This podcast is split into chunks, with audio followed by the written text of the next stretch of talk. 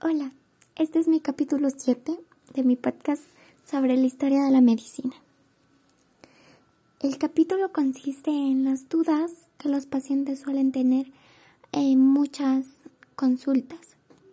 En la actualidad, los pacientes son mucho más proactivos con respecto a su salud y suelen usar Internet para buscar información acerca de sus síntomas. Por eso no es raro que un paciente se acerque a una consulta con sospechas de tener una determinada enfermedad.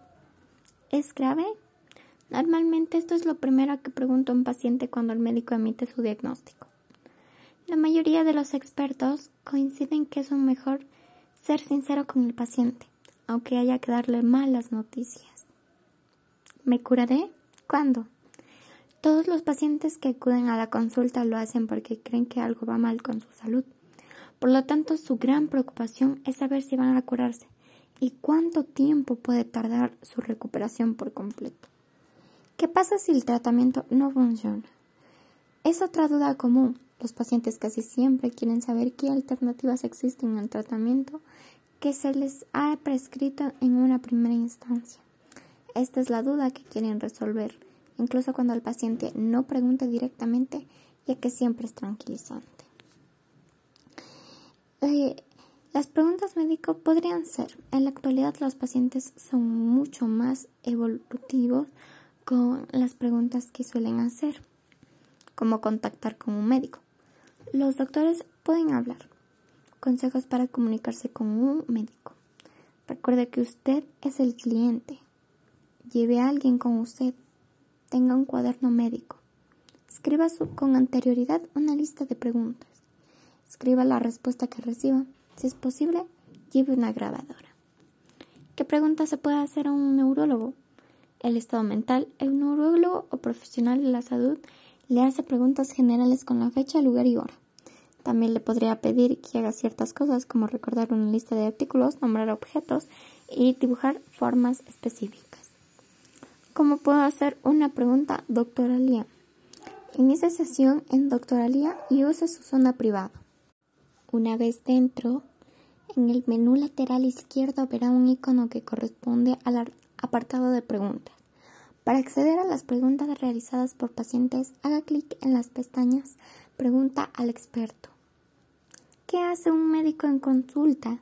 La consulta médica tiene por objeto producir un diagnóstico acerca del proceso de la salud, enfermedad del paciente, un pronóstico acerca de su proceso y una serie de recomendaciones para promover, prevenir o curar.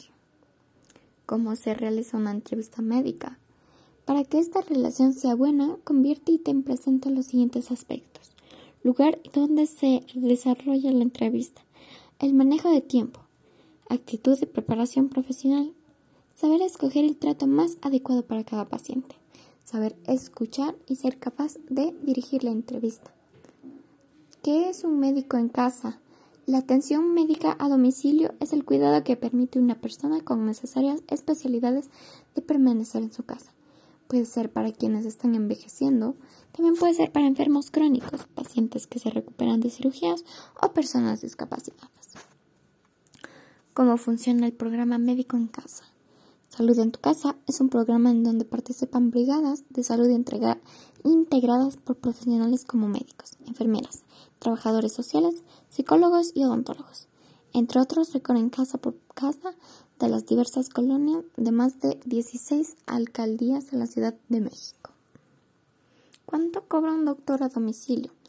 La consulta médica a domicilio puede durar entre 20 minutos o más, dependiendo del estado de una persona y el costo también es variable de entre 38 dólares a 120 según el horario de atención y la dirección del paciente.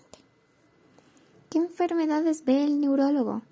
Los neurólogos tienen competencia sobre diversos trastornos médicos, incluyendo enfermedad cerebrovascular, enfermedad de Parkinson, dolores de cabeza, epilepsia, esclerosis múltiple, neuropatías periféricas, infecciones del sistema nervioso, tumores y complicaciones que los traumatólogos canales y espirales no pueden comprender.